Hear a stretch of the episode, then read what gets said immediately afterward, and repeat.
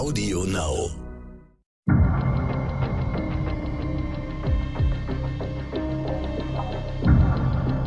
Team Wallraff, der Podcast. Hallo zu einer neuen spannenden Folge. Ich bin Diana und ich freue mich heute auf das Gespräch mit Günter Wallraff. Ja, hallo. Und unseren ReporterInnen Judith und Daniel. Hallo. Hallo. Für unsere neue Folge haben wir dieses Mal zum Thema Altenpflege recherchiert, einer Branche, in der der Notstand seit Jahren extrem hoch ist. Judith und Daniel waren deshalb für uns als Pflegepraktikanten in verschiedenen Seniorenheimen undercover und haben dabei wirklich schlimme Missstände gefunden. Wer die Sendung von euch also noch nicht gesehen hat, der kann das sehr gerne über RTL Plus nachholen. Die Verlinkung dazu findet ihr wie immer in den Show Notes. Bevor wir jetzt aber so richtig ins Gespräch starten, habe ich noch kurz ein paar Hintergrundinformationen für euch. Alle Altenheime, in denen wir undercover waren, gehören privaten Trägern. Und tatsächlich befindet sich fast die Hälfte aller Pflegeheime in Deutschland in privatwirtschaftlicher Hand. Die Investoren haben Pflege oft als Geschäftsmodell für sich entdeckt und so hat es immer häufiger auch den Anschein, dass finanzielle Interessen an oberster Stelle stehen. Welche Folgen das haben kann, das haben Judith und Daniel in ihren Einsätzen erlebt. Ausgebrannte und überforderte Pflegekräfte, vereinsamte Bewohner und in manchen Einrichtungen fehlte es schon an der Grundausstattung, um Pflege vernünftig auszuüben. Deshalb direkt meine erste Frage an euch. Eure Einsätze haben sicherlich Spuren hinterlassen und ähm, da würde mich interessieren, wie, wie haben euch diese Erfahrungen vielleicht auch verändert? Ja, gerne. Also in meinem Praktikum habe ich wirklich am eigenen Leibe erfahren, wie anstrengend die Arbeit als Pflegekraft ist. Und das hat auf jeden Fall meinen Blick darauf verändert, wie ich selber reagiere, wenn ich mal einer Pflegekraft begegne, die irgendwie genervt ist, sich keine Zeit für mich nimmt. Und ich glaube einfach, sehr viele Pflegekräfte sind heute körperlich und psychisch total überfordert. Auf der anderen Seite hat mir der Einsatz aber auch ein viel größeres Verständnis für die Bewohnerinnen und Bewo Bewohner ähm, mitgegeben, ähm, denn ich habe auch einfach ein großes Mitgefühl für die entwickelt, weil Pflegerinnen und Pfleger oft überhaupt gar keine Zeit für sie haben. Und besonders getroffen hat mich auch das Schicksal derjenigen, die keine Angehörigen mehr haben. Die sind dann nämlich meistens komplett auf sich allein gestellt. Bei Daniel, wie war das bei dir? Es war ein harter Einsatz, der mir auch Wochen und Monate später, ja, der mich eigentlich auch noch bis heute beschäftigt. Das sind Szenen, die mir einfach nicht aus dem Kopf gehen. Die Überforderung der Kollegen, die Hilflosigkeit der Bewohner, die auf die Pflegekräfte angewiesen sind und die traurige Erkenntnis, wie würdelos wir mit den alten Menschen in unserer Gesellschaft und vor allem auch in den Pflegeheimen umgehen das gibt mir ein beschämendes, ein bedrückendes Gefühl. Es gehört ja zu unserer Undercover-Arbeit mit dazu, dass man sich nach seinem Einsatz das Material noch einmal anschaut und durchgeht, welche Szenen sind möglicherweise geeignet für den Film später. Aber ich konnte das erstmal nicht. Ich brauchte Abstand. Zu präsent waren für mich diese Bilder in meinem Kopf, all das, was ich erlebt hatte. Einige Wochen lang konnte ich mich nicht damit beschäftigen und ich musste diese Eindrücke erst einmal für mich selber verdauen und verarbeiten. Und ich merke, das ist ein Prozess, der bei mir immer noch bis heute andauert. Ich habe meinen aller, allergrößten Respekt vor den Pflegerinnen und Pflegern, die diesen Beruf mit aller Hingabe jeden Tag machen, die mit Freude und mit einem Lächeln zur Arbeit kommen, die diesen Beruf mit Herz und mit Seele machen, denn diese Menschen brauchen wir, damit es den Bewohnern gut geht. Es geht um die Menschen. Und diesen Menschen in den Pflegeheimen müssen wir eine Stimme geben. Und das haben wir eben auch versucht, in unserem Film zu machen.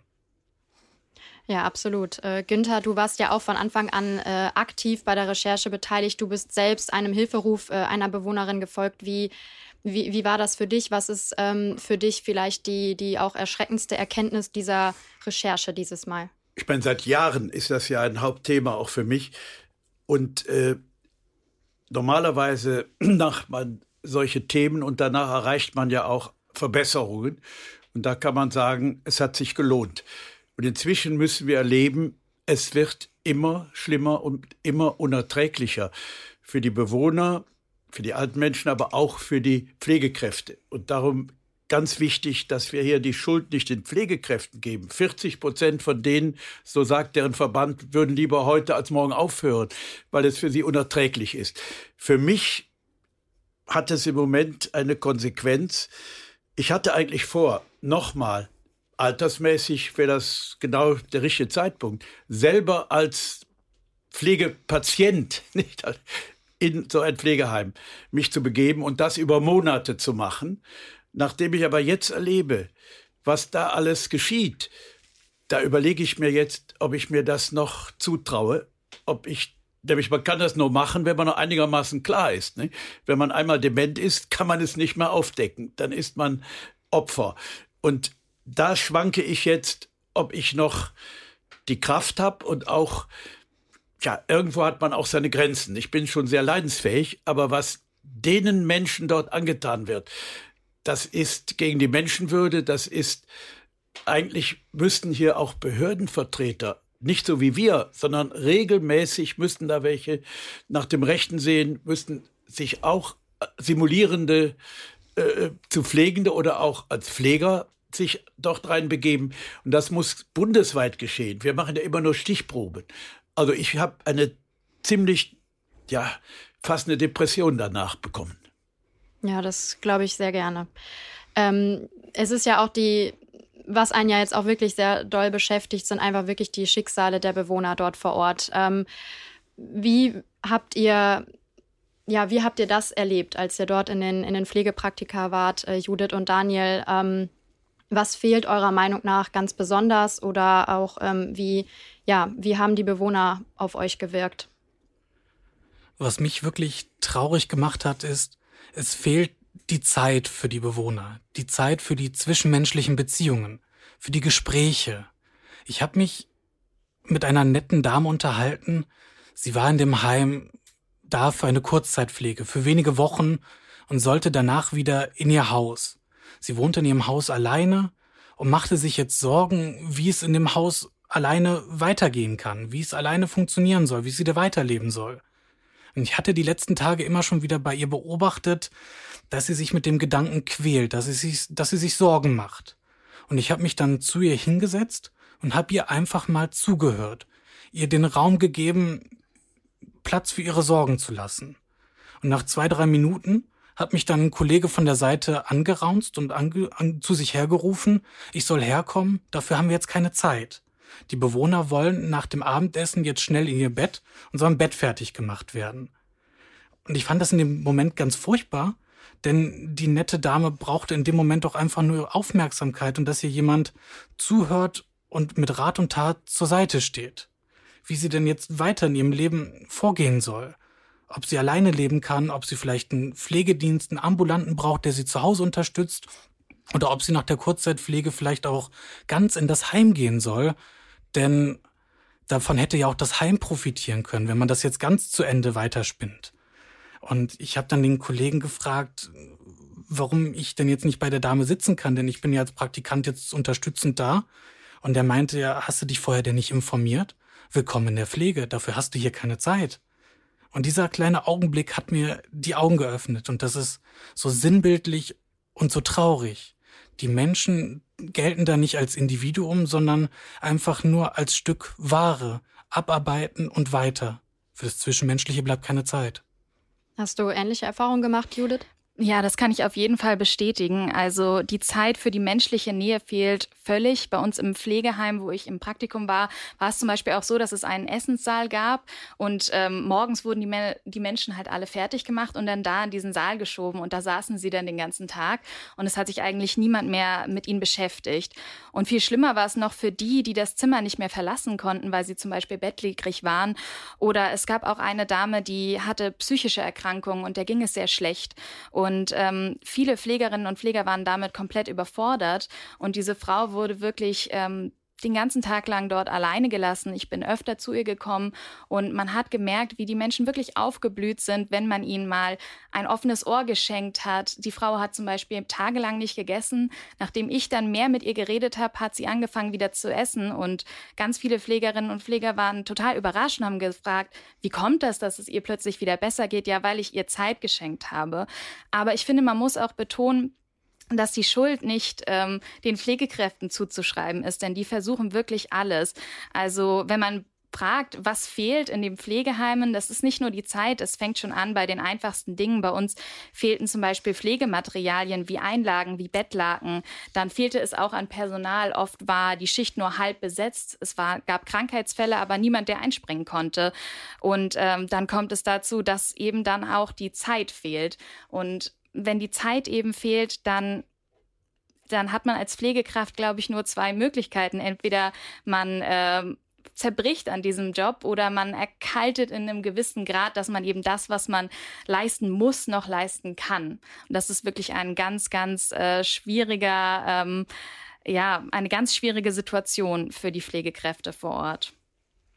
Günther, du hast ja auch eine, eine Bewohnerin besucht und hast aber auch mit, mit Informanten gesprochen, die dort arbeiten. Könnten oder können, können deine Recherchen dazu das auch bestätigen, was die beiden schildern? Ja, absolut. Das ist sehr detailgenau, so wie es da allgemein abläuft.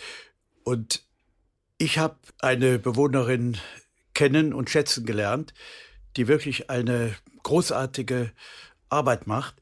Ja, das heißt schon Arbeit. Die macht das ehrenamtlich, organisiert die mit anderen Bewohnerinnen, Bewohnern, dass man sich wehren muss, dass man nicht alles hinnimmt. Und das ist eine ältere Dame, die sogar mal einen Schlaganfall hatte und inzwischen wieder sehr, sehr rüstig ist und die, ja, man kann sagen, so eine Art Selbstverwaltung, die bemängelt das alles, was in dem Heim äh, zu beanstanden ist. Und das ist fast alles. Nicht? Ein Heim, wo ich den Eindruck habe, wollen die jetzt überhaupt noch halten oder ist das schon ein Spekulationsobjekt, was man meistbietend weiter verscheuert? Weil es ist alles im Unstand. Nicht? Es verrottet alles. Es sind Renovierungen, die längst überfällig sind. Dazu selbst das Essen. Äh, ja, wenn da in den letzten äh, äh, Räumen das ausgeliefert wird, dann fehlt es oft an allem. Dann haben die Menschen sogar, so sagte sie jedenfalls, Hunger und müssen sehen, wie sie sich selbst versorgen. Dann gibt es eine Banane in der Woche. Ja, das sind Zustände, aber Sie und auch eine Mitbewohnerin haben inzwischen das Vertrauen auch der, des Pflegepersonals, die genauso darunter leiden. Und zusammen versuchen die jetzt hier Öffentlichkeit herzustellen. Und so haben sie sich auch an mich gewandt. Und so gibt es jetzt eine Hoffnung, dass da etwas sich zum Besseren wendet. Und da werde, werden wir auch mit uns verantwortlich fühlen, das zu begleiten. Und das wäre ja auch mal ein Erfolg, wenn jetzt wirklich was geschieht und wir an einem Heim zeigen können, hier, wir erreichen was. Die Öffentlichkeit ist in der Demokratie, ich würde sagen, ein Hauptfaktor. Und dann können wir sagen, ja, seht mal, auch anderswo ist sowas möglich. Also ich habe da die Hoffnung nicht aufgegeben. Und diese Dame hier, muss ich sagen, ja fühle ich mich zutiefst verbunden und wir werden auch so im Kontakt bleiben. Ja, ich könnte mir auch vorstellen, wenn man, wenn man dann wirklich kämpft und äh, man sich vielleicht dann auch zur Wehr setzt, dass es was bewegen kann. Ähm, aber so wie ich euch jetzt äh, verstanden habe, fühlen sich aber vielleicht auch viele, ähm, ja, dass einem so ein bisschen auch die, die Hände gebunden sind, dass man gar nicht wirklich aus diesem, aus diesem Teufelskreis sozusagen auch raus kann. Ähm, oder wie würdet ihr das äh, aus eurer Praktika-Erfahrung ähm, vielleicht beschreiben? Ja, ich habe schon den Eindruck, dass auch im Pflegepersonal viele Pflegerinnen und Pfleger kämpfen und auch sehr dafür kämpfen, dass sich in der Pflege etwas verändert, aber sie kämpfen irgendwie leise, sie kämpfen im Kleinen. Ähm, es gab zum Beispiel bei mir eine Pflegekraft, die fast ein ähm, fast alleine versucht hat, diesen chronischen Personalmangel, den wir ja schon beschrieben hatten, irgendwie wieder aufzufangen. Sie kam dann äh, jeden Morgen in die Schicht. Am Montag hat sie dann eine Liste gemacht und hat aufgeschrieben, was alles über die Woche verpasst worden ist. Welche Personen wurden nicht geduscht, ähm, was wurde alles nicht gemacht. Und dann hat sie das eigenhändig alleine ähm, abgearbeitet und wirklich so viel gemacht, wie sie alleine schaffen konnte, viel mehr als ihr eigentliches Pensum sein sollte. Und äh, man hat wirklich gemerkt, dass ihr die Bewohner am Herzen lagen und dass sie sich total aufgeopfert hat, um da irgendwie die Situation besser zu machen für sie. Ähm, sie war aber auch jemand, der niemals laut etwas gesagt hätte, wie das gefällt mir nicht oder das sollte man so nicht machen und viele andere auch. Und ich glaube, das liegt auch daran, dass ähm, viele da auch in sehr sensiblen Situationen sind. Die sind ja auch auf ihren Job angewiesen und ähm, sie müssen ja auch irgendwie ähm, das Essen auf den Tisch bringen für die Kinder, haben vielleicht selber Angehörige, die sie pflegen müssen. Und nicht jeder hat da die Möglichkeiten, so auch an die Öffentlichkeit zu gehen. Und ähm, ja, der Kampf äh, geht weiter, aber eben leise und im Kleinen. Und irgendwann kommt man ja auch an den Punkt, da können es die Pflegerinnen und Pfleger nicht mehr richten, da muss man das gesamte System hinterfragen. Weil so wie es jetzt gerade ist, da kommen wir ja nicht mehr weiter. Es muss sich was verändern, weil so funktioniert es ja vor allem für die ganzen Investoren. Die machen Gewinne auf dem Rücken der Bewohnerinnen und Bewohner und auf dem Rücken der Pflegerinnen und Pfleger. Die Gewinne werden größer und die Pflegekräfte und Bewohner leiden. Da muss was passieren. Hier sind Investoren, die wollen das schnelle Geld machen. Ja? Die haben vielleicht ein, zwei, drei Jahre so ein Heim, pressen das Optimale daraus und dann wird das wiederum gewinnbringend weiterverkauft. Alles zu Lasten der Bewohner und der Pflegekräfte. Und äh, hier ein Experte, der Professor Sell, der hat das auf den Punkt gebracht. Der sagt, das ist denen völlig egal, ob die hier in Pflege, Altenheim investieren oder in die Waffenindustrie. Ja. Und so sind die Zustände. Nicht? Und es gibt auch eine Gesetzmäßigkeit, nicht nur da, wo wir waren, sondern insgesamt. Ja, jemand, der ein Schwerstpflegefall ist, der bringt mehr Geld. Ja, der kommt in eine höhere Pflegestufe. Und so ist immer wieder zu erleben, nicht nur da, wo wir waren, sondern insgesamt, dass ältere Menschen, die noch einigermaßen zurechtkommen, die aber vielleicht eine Hilfe brauchen, gestützt werden müssen, wenn sie zur Toilette gehen. Ja? Die Zeit aber, jeweils zu einem Toilettengang jemanden da auch zu begleiten, zu stützen, ja, die fehlt dann. Was wird gemacht? Sie werden ja gewindelt, sie, sie bleiben im Bett und dann ist das plötzlich finanziell viel interessanter. Das sind also auch Gesetzmäßigkeiten, die hier eine Rolle spielen. Und das Pflegepersonal, die sind, würde sagen, in vielem genauso arm dran. Ich hatte Besuch, das ist jetzt zwei Jahre her, von Pflegeschülerinnen und Pflegeschülern. Eine Klasse aus Süddeutschland. Die hatten Kontakt gesucht und waren den ganzen Tag bei mir. Und ich habe mit ihnen auch weitere Korrespondenten gehabt und Telefonate gehabt. Nach einem Jahr waren von den 14, die mich besucht haben, nur noch zwei übrig geblieben. Die haben gesagt, wir können es nicht verantworten. Wir werden auch so, wie wir uns dann abends nicht mehr im Spiegel sehen können. Wir müssen auch das alles aufrechterhalten und dann erleben wir uns, dass wir den Menschen nicht mehr so begegnen, wie es sich gehört, sondern dass wir auch abbrühen, vielleicht sogar verrohen. Und dann haben die ihren Beruf gewechselt.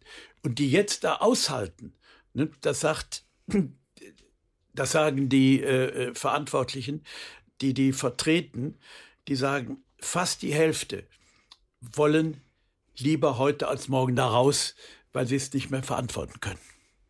Ich schüttel gerade die ganze Zeit mit dem Kopf, weil mich das so fassungslos macht, dass das in Deutschland so ist und so sein muss. Und es macht mich wütend nach all unseren Recherchen, nach all dem, was ich erlebt habe. Und ich wünsche mir sehr, dass sich das jetzt ändert. Der Einspruch, das muss nicht so sein. Das muss verdammt nochmal nicht so sein. Nicht, woran liegt das denn? Diese Menschen haben keine Lobby oder eine viel zu schwache Lobby. Ja, wenn das Konsumenten sind, die hier wirklich ja, werbemäßig ins Gewicht fallen, wenn die zur Wahl gehen und so weiter, gehen ja zur Wahl. Aber es ist nicht so, dass sie für unsere ja, Politik eigentlich wirklich Klientel darstellen. Ja, viele wollen auch gar nicht dran rühren, man will es gar nicht so genau wissen. Ja, es gibt auch Angehörige, die sagen, ach, die sind ja ungebracht gut untergebracht. Wir bezahlen ein, ein Riesengeld dafür. Das wird ja auch immer teurer. Also bitte, das soll dann auch alles da ordnungsgemäß abgehen. Und man ist selbst auch belastet und mit arbeitsmäßig, Berufs- und in der Corona-Zeit ist es natürlich alles noch doppelt so schlimm. Die Haupttodesraten, die größten Sterbe, die meisten Sterbefälle prozentual waren im Pflegeheim. Ja, obwohl Kontaktsperre war, obwohl Angehörige sie gar nicht mehr besuchen konnten. Auch da ganz dramatische Fälle, dass jemand nicht mal den Angehörigen ja in den letzten Stunden die Hand reichen durfte. Ja, das macht natürlich auch äh, was mit den Bewohnern selber und es ist einfach grausam, dass ja, dann die Vereinsamung einfach immer noch schlimmer wird. Ähm, aber wie ihr ja jetzt auch schon ein paar Mal angesprochen habt, ist einfach auch Zeit so ein, so ein großes Problem, was jetzt irgendwie bei den Pflegekräften ähm, einfach, woran es fehlt. Und äh, Judith, bei dir war das so, du hattest es kurz schon angedeutet, aber du hast ähm, einmal fast anderthalb Stunden äh, nach einem frischen Bettlaken suchen müssen, äh, um, um einer Bewohnerin ein, ja, ein frisches Bett zu geben. War das Normalzustand und wie, wie reagieren dann auch deine, deine KollegInnen dort vor Ort? Ja, also in gewisser Weise war das schon Normalzustand. Also ich habe jetzt nicht jeden Tag anderthalb Stunden nach einem Bettlaken gesucht, aber die Frage, ähm, wo ist das, äh, wo ist vielleicht die Einlage, wo ist vielleicht die Plastiktüte für den Mülleimer. Das war schon Alltag im Pflegeheim. Es hat ständig irgendwo etwas an jeder Ecke gefehlt. Ähm, diese 1,5 Stunden, die ich dann gebraucht habe, kam am Ende auch zustande, weil eben auf der ganzen Station kein Bettlaken zu finden war, was ich benutzen konnte. Ich musste also im ganzen Pflegeheim danach suchen. Und ich wusste natürlich als ungelernte Praktikantin auch nicht, wo finde ich das denn jetzt sofort. Das heißt, ich musste auch erstmal um Hilfe fragen ähm, die mir auch nicht sofort äh, gegeben worden ist, weil ja auch die anderen Pflegekräfte dann nicht Zeit haben, Bettlaken suchen zu gehen. Und ähm, ja, so kommt es dann halt oft zu so einem Dominoeffekt. Ähm, mir haben die Pfleger erzählt in Gesprächen, in den Pausen, dass eben die Heimleitung die Materialien abzählt, die ungefähr durchschnittlich verbraucht werden. Und ähm, daran wird dann eben berechnet, wie viel ein Bewohner bekommt. Und wenn dann aber etwas passiert, wie zum Beispiel jemand hat Durchfall, mehr als jetzt im Durchschnitt, oder verschüttet sein Essen.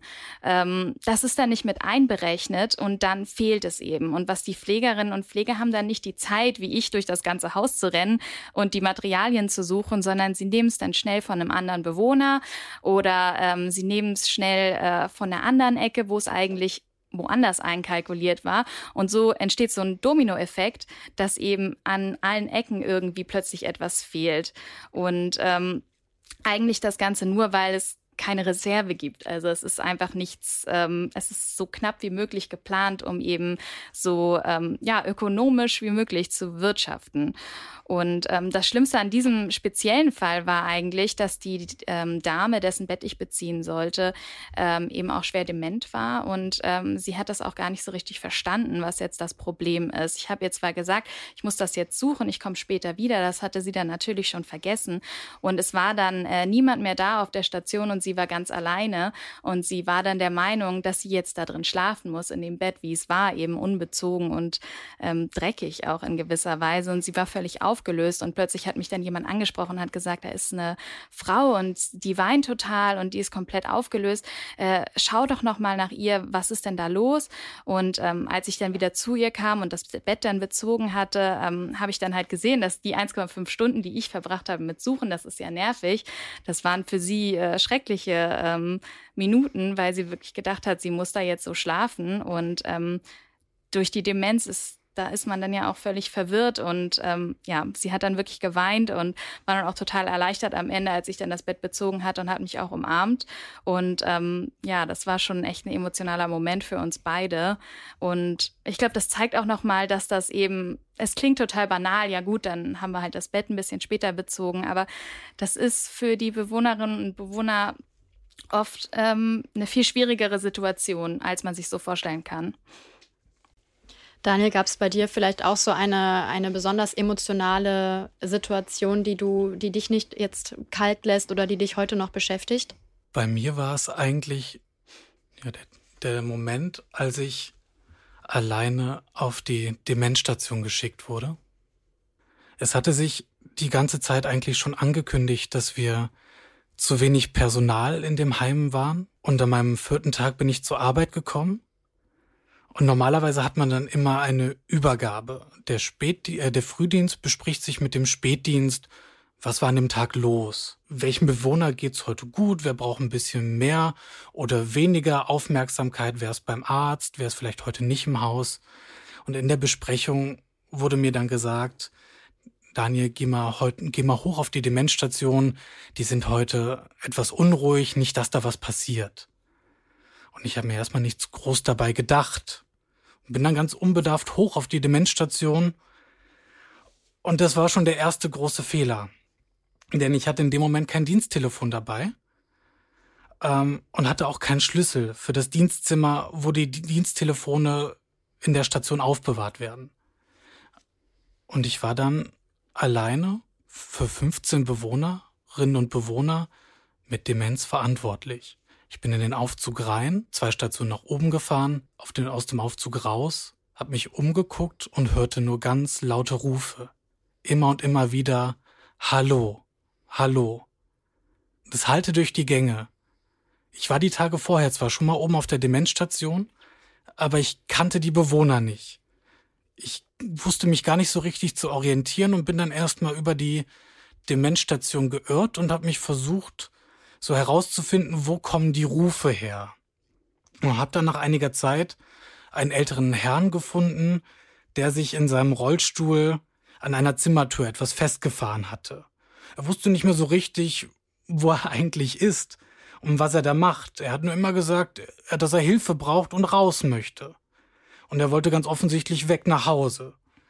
Ich habe ihm dann gesagt, okay, ich helfe Ihnen und ich fahre Sie jetzt erstmal in den Speisesaal. Da hat er sich dann aber auch nicht so richtig wohlgefühlt und hat immer gerufen, bitte, bitte helfen Sie mir doch. Dass ich gedacht habe, okay, ich fahre jetzt den Mann in seinem Rollstuhl in sein Zimmer, weil er da vielleicht einen etwas vertrauteren Blick bekommt mit seinen Sachen, dass er da etwas zur Ruhe kommt. In dem Moment war ich völlig alleine und er war ja ein Bewohner von 15. Mein Herz hat total bis zum Anschlag gepocht, weil ich war total überfordert. Leicht am Zittern, ich wusste gar nicht, was ich so wirklich machen soll, weil ich war mit einem Bewohner beschäftigt und in dem Moment waren ja 14 andere völlig unbeaufsichtigt in dem Moment. Und jeder demente Bewohner hat ja so seine Bedürfnisse und man kann sich ja nicht aufteilen wem schenkt man wann welche Aufmerksamkeit. Ich habe mich dann dafür entschieden, dass er jetzt gerade meine volle Aufmerksamkeit bekommt und bin mit ihm durch die Gänge gefahren, habe ihn dann auf sein Zimmer gebracht und dann ihn erstmal da in Ruhe gelassen, weil ich gehofft habe, okay, jetzt in seinem Zimmer kommt er vielleicht zur Ruhe. Und dann war das Problem, dann bin ich bei einem Bewohner aufs Zimmer gekommen, der hatte geklingelt und da bin ich überhaupt nicht mehr klargekommen.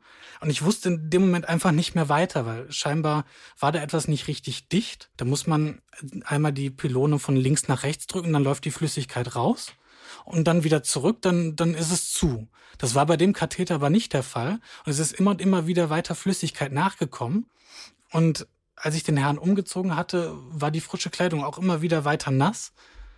Und dann bin ich, habe ich ihm gesagt, ich habe das noch nie so wirklich gemacht. Ich gehe runter zur Fachkraft und frag nach.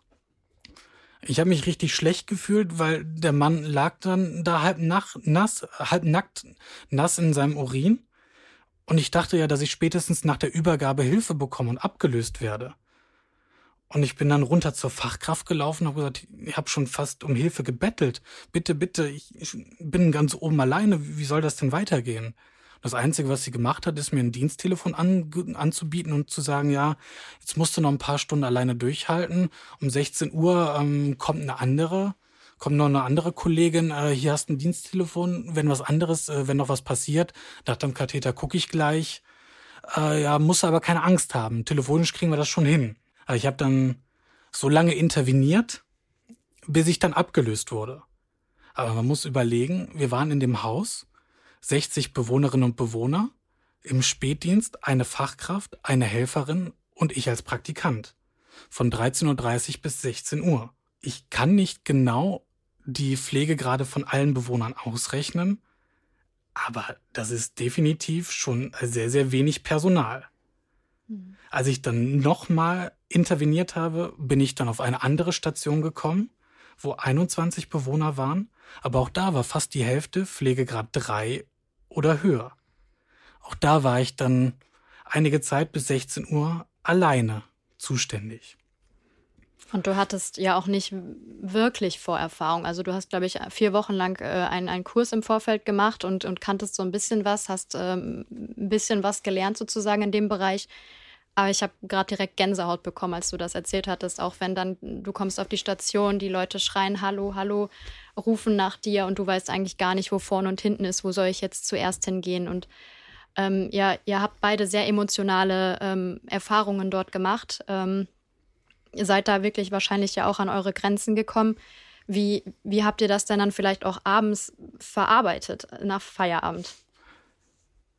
Ja, es war wirklich eine Grenzerfahrung und ich war darauf nicht eingestellt. Und das sind auch Sachen, die begleiten mich auch heute noch. Und das Traurige an der gesamten Geschichte ist auch noch, die Geschichte auf der Demenzstation geht ja auch noch weiter. Denn der demente Herr, den ich im Rollstuhl gefunden habe und der so nach Hilfe gerufen hat und nicht zu beruhigen war, auch meine beiden Kolleginnen, sowohl die Fachkraft als auch die Helferin, die dann später für mich übernommen hat, die haben ihn nicht beruhigt bekommen, sodass dann äh, einige Stunden später ähm, Polizei und Krankenwagen kommen mussten, um ihn dann mit ins Krankenhaus zu nehmen, weil er so aufgeregt war und nicht zu beruhigen war. Und hätte ich nicht weiter interveniert, wäre ich halt weiter mit ihm da alleine gewesen. Also bin ich bis heute sehr, sehr dankbar, dass ich so sehr interveniert habe und mich auch selber da als Undercover-Reporter und als Praktikant dieser Situation entzogen habe. Ja, Hut ab. Also ich habe da wirklich Respekt vor. Ja, also ich glaube, bei mir gab es auch ein paar Situationen, vielleicht nicht in diesem Ausmaß, aber dieses Gefühl von Überforderung und, oh Gott, was mache ich hier eigentlich und bringe ich gerade jemanden in Gefahr vielleicht durch meine Arbeit. Das hatte ich auf jeden Fall auch ein paar Mal während meines Praktikums. Ich bin ja sogar noch mit noch weniger Vorerfahrung in das Praktikum gegangen. Also ich habe auch offiziell ähm, angegeben, dass ich keinerlei pflegerische Vorerfahrung habe, noch nie einen Menschen gepflegt habe, bevor ich in dieses Praktikum äh, gegangen bin. Und bereits am zweiten Tag wurde ich schon alleine geschickt, um Menschen ähm, ja fertig zu machen, alleine zu pflegen. Das waren dann die einfacheren Bewohner, sage ich mal, also die auch schon relativ viel alleine machen konnten. Aber ähm, schon am dritten Tag war es auch eine Bewohnerin, die ähm, selber total verwirrt war und ich musste sie dann fragen, ja, was machen wir denn jetzt? Und sie war nur so, ja, ich weiß es nicht, was machen wir denn jetzt? Und dann haben wir zusammen irgendwie versucht rauszufinden, wie wir das jetzt hinkriegen, dass wir sie ähm, ja waschen, anziehen und alles, was eben gemacht werden muss. Und ähm, ja, die, der Moment, wo es für mich am kritischsten war, war der Moment, wo ich äh, aufgefordert worden bin, die Tabletten anzureichen äh, einer Bewohnerin, die eben auch bewegungsunfähig war. Und ich wusste schon, dass ich das nicht darf, Tabletten geben als Praktikantin. Und habe auch mehrfach gesagt, dass ich mich damit nicht wohlfühle, dass ich das nicht machen möchte. Mir wurden die Tabletten dann doch einfach in die Hand gedrückt, von wegen, ja, mach das einfach da in den Kompott und ähm, das passt schon. Ähm, ich bin dann auch zu der Bewohnerin hin. Ich habe die Tabletten nicht gegeben und ähm, ich war auch in dem Moment total ähm, ja aufgelöst, auch dass mein Nein nicht so richtig akzeptiert worden ist. Ähm, ich habe ihr dann sozusagen nur den Kompott angereicht und später kam dann die Tabletten hat sie dann am Ende gar nicht bekommen, ähm, obwohl ich nochmal die Pflegekraft mehrfach darauf angesprochen hatte und gefragt habe, was wir jetzt dann noch mit den Tabletten machen sollen und ob sie die jetzt noch gibt. Äh, ja, machen wir später, war dann die Antwort. Und später kam dann noch eine Logopädin und ähm, die hat mir dann auch erzählt, dass die Dame äh, Schluckbeschwerden hatte. Und da ist es mir erst äh, klar geworden, ähm, dass ich auch schon beim Essen anreichen ähm, ja auch ganz viel hätte passieren können. Also ich wusste das ja nicht, dass sie Schluckbeschwerden hat, sonst hätte ich das wahrscheinlich schon nicht gemacht. Aber ähm, ich bin ja auch keine ja, Expertin, jetzt sage ich mal, auf dem medizinischen Bereich. Äh, das fühlte sich noch relativ einfach an. Ich war auch sehr vorsichtig mit ihr, aber ähm, hinterher habe ich dann halt erfahren, ja gut, sie hätte jetzt auch ähm, sich verschlucken können und was hätte ich dann gemacht? Also da habe ich wirklich richtig Angst gehabt in dem Moment. Ähm, dass man da dann doch jemanden in Gefahr bringt, weil man doch irgendwie dann immer wieder so alleingelassen wird, auf sich gestellt ist, obwohl ich ja keine Vorerfahrung hatte und das auch alle wussten. Und ähm, wir gehen da ja rein mit äh, viel Recherche, die wir vorher gemacht haben, über unsere Rechte, über das, was wir dürfen, was wir nicht dürfen. Wir sind ja auch Journalistinnen und Journalisten. Und wenn man sich aber überlegt, dass da auch ganz viele andere Pflegehelfer und Pflegehelferinnen waren, die auch keine Ausbildung hatten und da ganz viel gemacht haben, dann will ich nicht wissen, wie die ähm, am Anfang dastehen. Und wenn die das erste Mal gefragt werden, solche Aufgaben zu übernehmen, ähm, die sind sich dessen dann wahrscheinlich nicht bewusst, dass sie das vielleicht gar nicht dürfen oder nicht sollten oder was da passieren könnte und werden da bestimmt auch nicht drüber aufgeklärt. Ja, und das ist dann auch der Moment, wo man dann wirklich merkt bei uns beiden dann auch, okay, der Pflegenotstand, der ist real und wir sind mittendrin. Da steckt natürlich System drin. Es fehlt an Fachkräften. Die sind teurer, ja. Die gut ausgebildeten Fachkräfte, die werden manchmal doppelt so hoch bezahlt oder auch höher. Und von daher versucht man möglichst viel Praktikanten oder auch sonstige Billigskräfte, die umgeschult werden, vielleicht vorher in der Fabrik gearbeitet haben und dem gar nicht gewachsen sind. Und das ist System. Das ist im Grunde genommen in diesem Geschäftsmodell äh, das ganz Normale. Und das hat nichts mehr mit dem Auftrag, der im Grundgesetz Artikel 1, die Würde des Menschen ist unantastbar, dem wird Hohn gesprochen. Ja, der wird tagtäglich eigentlich verspottet. Was würdet ihr euch denn jetzt nach diesen Erfahrungen, die ihr gemacht habt, in den unterschiedlichen Heimen? Ihr habt jetzt mit Bewohner Bewohnerinnen und Bewohnern gesprochen, ihr habt mit dem Pflegepersonal sprechen können, ihr habt eure eigenen Eindrücke in euren Einsätzen ähm, bekommen. Was bräuchte es? Was müsste sich im Pflegesystem ändern und was würdet ihr vielleicht auch Herrn Lauterbach oder Herrn Heil mit auf den Weg geben wollen? Ich meine, die sind überfordert. Die sind durch Corona auch so fokussiert in das, was nun uns auch alle betrifft, dass das leider, leider ganz weit im Moment im Hintergrund ist. Ja. Wir brauchten eine Pflegereform und zwar an den Wurzeln. Wir brauchten eigentlich das, was in anderen Ländern ja auch schon verwirklicht ist, dass das nicht dem Kapital- und Spekulationsinteresse überlassen bleibt, sondern dass es gemeinnützig organisiert wird, so wie Feuerwehr, so wie Polizei. Ja, das ist zwar noch eine Utopie, das muss schrittweise dahin entwickelt werden, aber es gibt ja auch positive Beispiele. Nicht? Ich, du warst in einem, oder? Ja, und das war wirklich eine Wohltat. Leider eine Ausnahme. Es gibt so, solche Heime. Es ist eine GGMBH, eine gemeinnützige GmbH, eine ursprünglich christlich äh, orientierte, nichts Klerikales, sondern aus einem tiefen human-christlichen äh, Grundsatz heraus. Und ich muss sagen, das war eine andere Welt. Aber für alle Beteiligten. Ja, und die haben sogar noch Gewinne gemacht. Es wird immer behauptet, äh, man kann nur in solchen Heimen mit Verlusten arbeiten. Na, siehe da, die haben vorbildliche Pflegeleistung für alle Beteiligten nur von Vorteil und haben noch Gewinne gemacht, die dann umverteilt werden in die Einrichtung, ja, Renovierungen, aber auch Verbesserungen von dem, was immer noch ansteht. Und da bekam der Pfleger, mit dem ich lange Gespräch geführt habe, 1000 Euro mehr als da, wo er vorher in einem gar nicht so schlimmen privat geführten Heim äh, erreicht hat. Und die dortigen Bewohnerinnen und Bewohner haben lange Gespräche auch gehabt. Die waren zufrieden. Die waren, um die kümmerte man sich. Die hatten Freizeiteinrichtungen. Die hatten Möglichkeiten, sich untereinander äh, auch Ideen einfallen zu lassen, Spielabende, Musik äh, und so weiter ich muss sagen, es war ein Beispiel, dass es gelingt, wenn es nicht auf Gewinn ausgerichtet ist. Ich will den Namen des Heims ja gar nicht nennen, wurde ich darum gebeten, sonst werden die so überlaufen. Ja. Weil es, es sind Ausnahmen. Es ist eine Stunde von Köln entfernt. Ich habe mich da schon mal angemeldet, sollte ich in die Verlegenheit kommen. Im positiven. Ja, du hast es ja auch angesprochen, auch so ähm, das Betreuungsangebot an sich ist ja auch eine, eine wichtige Komponente. Es fehlt ja eigentlich an allem. Es fehlt ja nicht nur an Fachkräften, es fehlt einfach auch an Betreuungs, äh, an, an Alltagsbetreuern. Ähm, gab es denn in euren Heimen, Daniel und Judith, überhaupt ein Betreuungsangebot? Ähm, ja, es gab ein Betreuungsangebot. Es gab auch ähm, eine Person, die sich so ein bisschen darum gekümmert hat. Das begrenzte sich aber meistens auf wenige Stunden am Tag und es konnten auch nicht alle Bewohnerinnen und Bewohner in Anspruch nehmen, weil eben die Bewohner, die im Bett liegen bleiben müssen oder eben aus dem Zimmer nicht rauskommen dürfen, oft ähm, da dann nicht dran teilnehmen konnten. Es gab dann auch ähm, einzelne Angestellte, die sich das dann mal vorgenommen haben und dann einzeln zu diesen Bewohnern gegangen sind, aber da war dann auch wieder die Kapazität meistens ähm, nicht dafür da, dass das dann regelmäßig stattfindet. Also es, es gab sowas, aber ich würde schon sagen, es war nicht viel und nicht genug.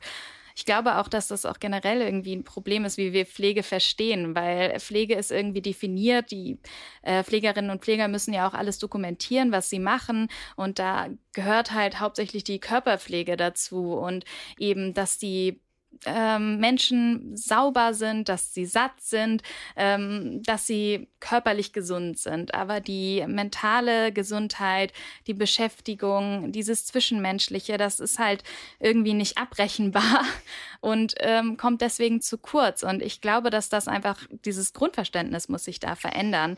In der Politik, aber auch ähm, ja, in den Heimen selbst. Und ja, wie ja, wie eben schon gehört, es gibt ja Positivbeispiele, es ist ja möglich und es gibt ja auch viele Menschen, die die Motivation haben, das zu machen. Aber ähm, ja, so wie es im Moment läuft, sieht es eher nicht danach aus. Was auch wichtig ist, dass sich die Angehörigen kümmern, dass die regelmäßig vor Ort sind, ihre Eltern, Großeltern besuchen. Ja, das muss dann gibt es schon eine gewisse Kontrolle. Es gibt Heime, die versuchen, das zu verhindern. Ja. Was die Heimaufsicht betrifft, das wäre ja mal eine gute Idee. Aber die schlimmsten Heime haben oft die beste Benotung. Man kennt sich, regional ist man miteinander befreundet und dann wird man oft vorher gewarnt. Und das war in den Fällen, wo wir waren, dass die Heimaufsicht, haben wir dokumentiert, nicht nur versagt hat, sondern entweder inkompetent oder aber man hat sich vorher ja abgesprochen und es wurden die, die, die schlimmsten Zustände wurden entweder nicht wahrgenommen, weil man vorher das hat bereinigt oder die Abteilung geschlossen hat oder andere mal schnell ins Krankenhaus befördert hat.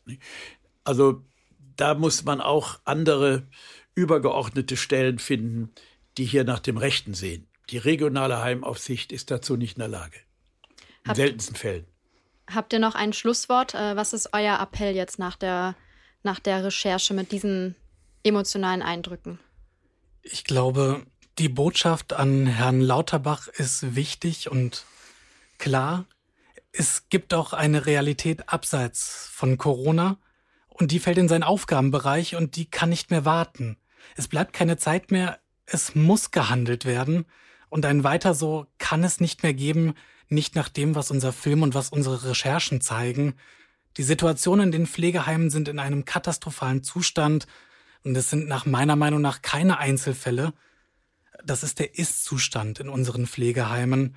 Natürlich gibt es, wie wir gerade auch besprochen haben, immer wieder positive Fälle und die freuen mich sehr, aber es muss gehandelt werden und wir kommen, wie Günther auch sagt, um eine Pflegereform nicht drumherum je länger wir uns unter dem Deckmantel Corona verstecken, umso länger leiden die Menschen in unseren Altenheimen, umso länger lassen wir auch zu, dass sich die Investoren mit dem Leid der älter werdenden Bevölkerung die Taschen voll machen. Ja, wir haben auch vorhin gehört, dass ähm, die Pflegekräfte irgendwie keine Lobby haben. Und ich glaube, was ich noch aus dem Ganzen mitgenommen habe, ist, dass wir alle die Lobby der Pflege und der Altenheime sein sollten.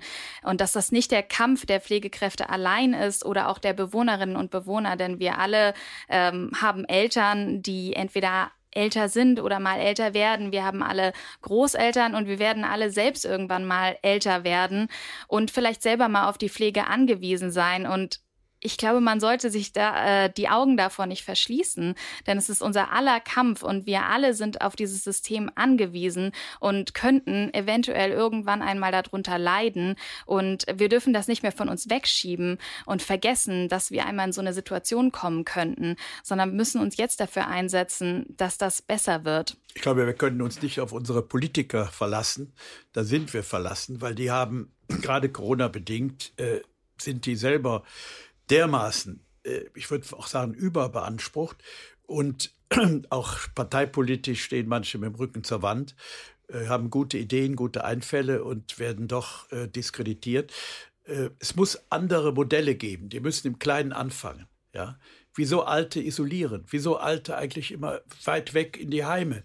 Nein, wir brauchten vor Ort Einrichtungen, wo alte Menschen mit in der Gesellschaft, solange es geht, aufgenommen sind. Wir müssen weg aus den großen Konzernheimen, aus den großen Einrichtungen in das Überschaubare. Und dann haben alte Menschen noch einen Platz in der Gesellschaft und sind nicht aus dem Augen, aus dem Sinn.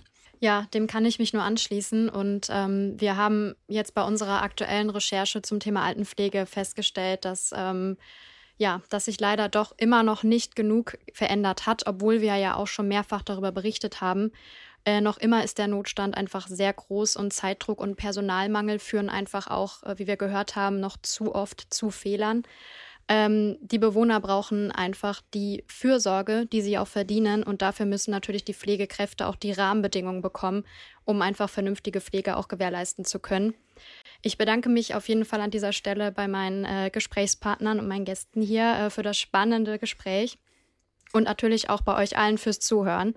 Und wenn ihr auf dem Laufenden gehalten werden möchtet, was bei Team Wallraff so passiert, und wir werden natürlich auch an diesem Thema am Ball bleiben, dann folgt uns sehr gerne bei Instagram und Facebook. Die Verlinkung dazu findet ihr auch in den Show Notes. Vielen Dank fürs Zuhören und bis zum nächsten Mal. Tschüss. Tschüss. Tschüss. Ciao.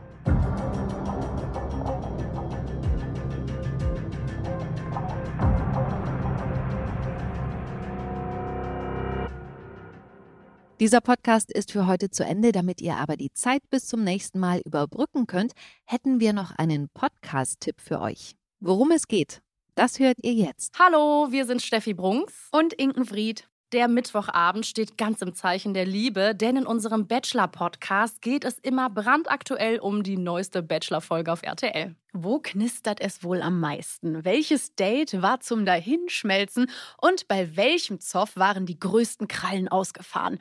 Uns entgeht nichts. Wir haben außerdem immer wieder neue Gäste im Talk und der Bachelor verrät uns in jeder Folge das ein oder andere Geheimnis von sich. Hört doch mal rein. Der Bachelor, der Podcast auf Audio Now. Wir freuen uns auf euch. Audio Now.